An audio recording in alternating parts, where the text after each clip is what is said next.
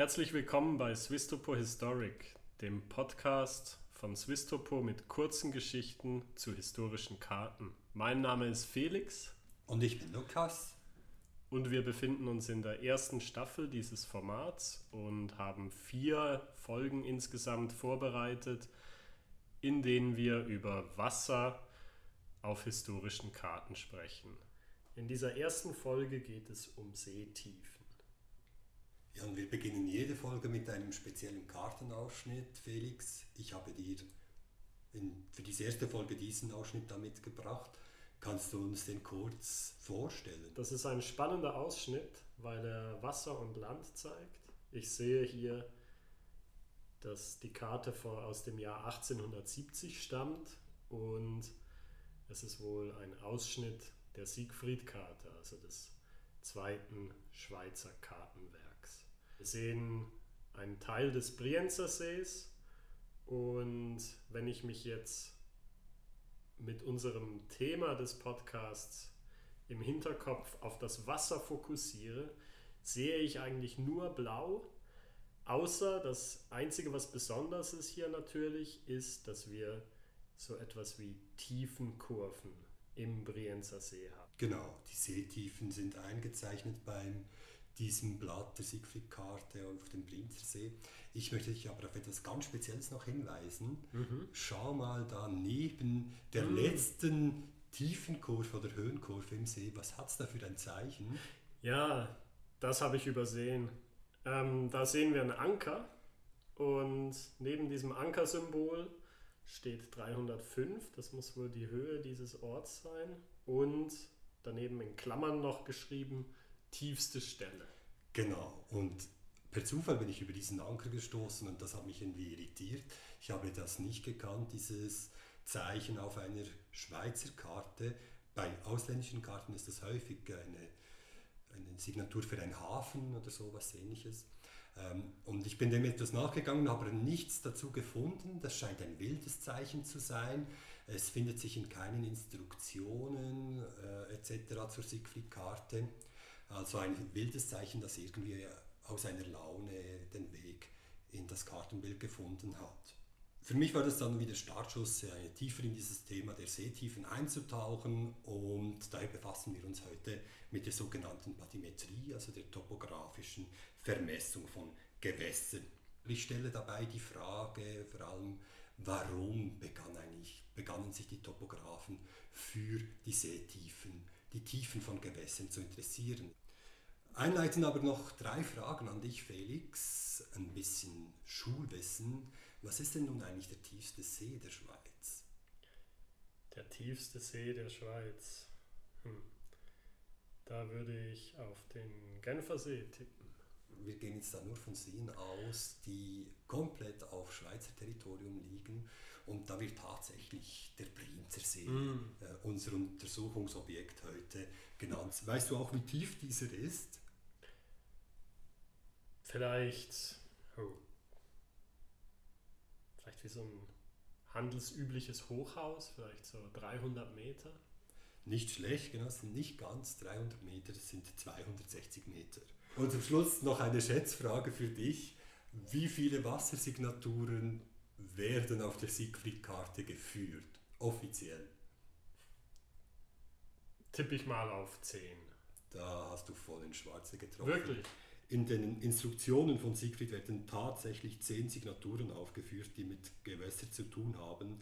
Flüsse, Bäche, Kanäle, zeitweise trockene Wasserrinnen, Quellen und Brunnen, Seen und Teiche, Sümpfe und nasser Boden. Und zu diesen zehn kommen dann aber noch spezielle Uferverbauungen, spezielle Flussverläufe wie Wasserfälle. Die werden natürlich nicht speziell erwähnt. Ähm, und eben noch ein wildes, der Anker. Ja, um die Geschichte aber jetzt voll zu starten, drehen wir das Rad noch ein bisschen weiter zurück, nämlich zur Dufour-Karte. Du weißt natürlich, wie dort die Seetiefen angegeben sind. Ähm, ohne genaue Zahlen, sondern einfach durch, ähm, durch Linien, die so einen Eindruck geben, wie das Ufer da absinken könnte unter Wasser, aber ohne ähm, Höhenquoten bzw. Tiefenquoten. Genau, die Seetiefen werden überhaupt nicht angegeben. Die Seen sind einfach stilistisch dargestellt mit diesen von dir angesprochenen äh, Linien. Zu Beginn der schweizerischen amtlichen Kartengeschichte äh, gibt es also noch keine Seetiefen. Tatsächlich haben auch dafür noch die Tiefenmessungen gefehlt. Es gab vereinzelte Messungen, so etwa äh, wird die Tiefenmessung am Lac Léman von Henry Thomas de la Beige, der lebte zwischen 1796 und 1855, häufig genannt. Äh, er hat 100 Punkte im Lac Léman gemessen, verteilt über den ganzen See und publizierte seine Ergebnisse 1819 und 1827 im Maßstab 1 zu 200.000 auf einer Seekarte. Jetzt bei dieser Tiefenmessung war aber eigentlich fast wichtiger, dass de la Beige nicht nur die Tiefen maß, sondern gleichzeitig auch die Temperatur. Und dabei hat er beobachtet, dass es offenbar Wasserschichten geben muss, wo die Temperaturen so ziemlich fix bleiben und dass zwischen diesen Schichten dann teilweise sprunghafte Unterschiede vorkommen. Und diese Temperatursprungschichten nannte er Thermokline und er hat diese eben tatsächlich bei diesen Untersuchungen im Genfersee entdeckt und das ist ein Begriff, der sich bis heute gehalten hat. Wir sehen also, die, die ersten Tiefenmessungen sind eigentlich nicht unbedingt mit dem Interesse wirklich an den Seetiefen verbunden, sondern es geht darum, um ein allgemeines Interesse am Element Wasser. Äh, man versucht Erkenntnisse zum Element Wasser zu gewinnen. Die systematische Messung von Seetiefen haben dann die Kantone begonnen. Und zwar 1853, 54 erfasste der Ingenieur Denzler für den Kanton Zürich im Zusammenhang mit dem Projekt der Kantonskarte des Kantons Zürich äh, die Seetiefen des Zürichsees. Und 1866, und da kommen wir jetzt wieder auf unser Untersuchungsobjekt zurück, zum Blinzersee, begann auch das topografische Büro des Kantons Bern und vermaß wiederum unter der Leitung von Denzler die Tiefen des Blinzersees und natürlich auch des Nachbarsees des Thunersees. Die beiden Seen, die, die gingen da eigentlich in der Regel immer zusammen.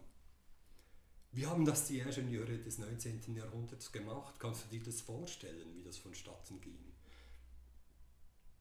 Sie müssen etwas in den See heruntergelassen haben, um dann an einem Seil oder einer Schnur wahrscheinlich ablesen zu können, wie tief es an dieser Stelle ist. Also sie müssen ja auf den See raus, ja. Da kann man nichts mit Fernerkundung machen. Genau, ja. Also die Tiefe maßen sie so, dass sie einen speziellen Seelotungsapparat von einem Ingenieur Zuppiger entwickeln ließen. Das hatte ein Mess- und ein Zählrad und auf einer Trommel war dann ein Seidenfaden aufgespannt und dieser wiederum hatte ein Lot, also wie ein Gewicht, das den Faden dann nach unten zog auf den Seegrund. Und wenn der, das Lot am Boden angekommen war, am Seegrund angekommen war, dann konnte man eben auf diesem Messrad dann die Seetiefe ablesen. Jetzt haben wir mal da eine Tiefenangabe. Jetzt wollen wir aber eben diese Tiefe ja auch noch auf der Karte richtig verortet haben. Dazu musste der Standort des Schiffes auf dem See bekannt sein. Da gab es verschiedene Möglichkeiten. Äh, zum Beispiel wurden vorher am Seeufer genügend Punkte vermessen, trigonometrisch bestimmt und mit einem Spiegelsextanten konnte dann vom Schiff selber aus die Position des Schiffes durch das Anvisieren eines bekannten oder von vier bekannten Punkten am Ufer bestimmt werden. Es gab auch eine andere Möglichkeit, die ich mir sehr drollig vorstelle, nämlich dass ein zusätzlicher Ingenieur am Ufer aufgestellt war mit seinem Messtisch und von dort aus dann jeweils die Position des Schiffes bestimmt hat. Äh, das funktionierte damals natürlich nur über das Zurufen vom Ufer zum, zum Boot hin. Äh, also eine Seetiefenmessung kann möglicherweise sehr viel Unruhe ausgelöst haben. Und dann zusätzlich muss noch etwas weiteres bekannt sein, nämlich der Seepegel, also die Höhe eigentlich des Ortes der Messung, des, des Messpunktes. Dazu gab es zum Teil bereits an den Seen installierte Seepegelmesser äh, und sonst musste da auch wieder der Seepegel über das Anvisieren von bekannten Höhenpunkten äh, bestimmt werden. Also ich stelle mir das Ganze äußerst abenteuerhaft vor für diese Ingenieure damals. Ich stelle mir vor, dass das für die Ingenieure damals auch ziemlich frustrierend sein konnte, weil es doch sehr viele Fehlerquellen gab bei so einer Seepegelvermessung. Mhm. Wellengang. Äh, plötzlich ist das Boot etwas höher, wieder etwas tiefer gelegen zum Beispiel. Dann aber auch das Lot, das eben wirklich auf den Boden, ganz auf den Boden hinuntersinken musste. Äh, bei einem Fall, ich glaube es war im Bodensee, hatten zum Beispiel die Ingenieure extrem Probleme, den Grund zu finden und die lokalen Fischer haben dann irgendwie am nächsten Tag zugegeben, dass sie an dieser Stelle senkrecht Tannen versenkt hatten, damit dort gute Laichgründe für die Fische entstehen können. Das hat natürlich zur Folge, dass die Messung sehr schwierig geworden war. Ja, warum interessierten sich aber jetzt nun die Ingenieure überhaupt für diese Seetiefen ab dem 19. Jahrhundert? Hast du da eine Idee?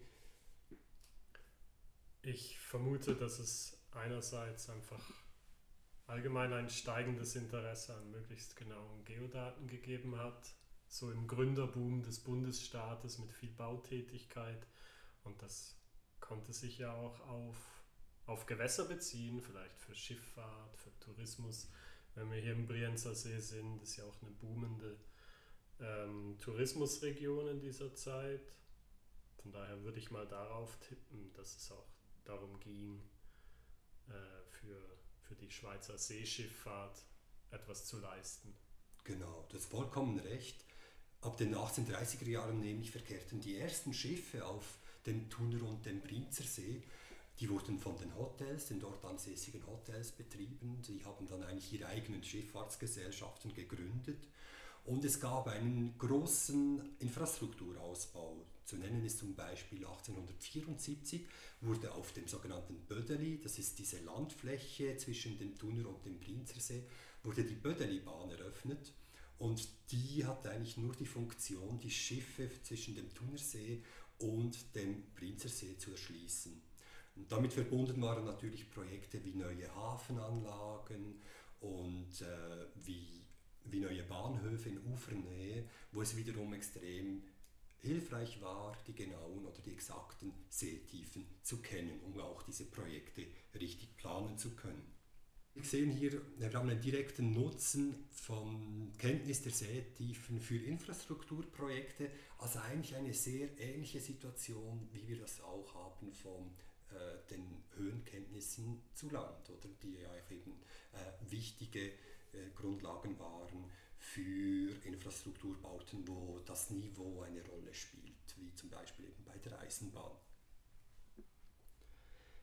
Es gab auch noch sonst spannende Erkenntnisse für die Wissenschaft mit, im Zusammenhang mit den Seetiefenmessungen.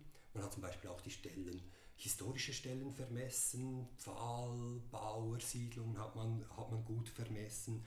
Man hat aber auch Erkenntnisse gewonnen zum Verlauf der Flüsse auf dem Seegrund. Also man hat festgestellt, dass sich das Flussbett auch auf dem Seegrund noch fortsetzt. Dies aus dem einfachen Grund, weil aus dem Fluss kälteres Wasser in den See gespült wird. Dieses ist schwerer als das wärmere Seewasser und bewegt sich daher noch eine Zeit lang am Seegrund weiter und frisst dort das Flussbett im Seegrund. Man hat aber auch festgestellt, dass eigentlich die Darstellung der Seen als Ebenen gar nicht so verkehrt ist, weil tatsächlich nach einer bestimmten Tiefe sich am Seegrund einfach ein, eine große Schlammebene abbildete. Also dass die Seen tatsächlich zum großen Teil plan waren, dass wir an der, am Ufer, der Ufersituation häufig noch abfallendes Gelände haben und dann aber zum Schluss eine Ebene am Seegrund liegt. Ich habe mich noch gefragt, spielen die Seetiefen auch heute noch eine Rolle bei Swisstopo?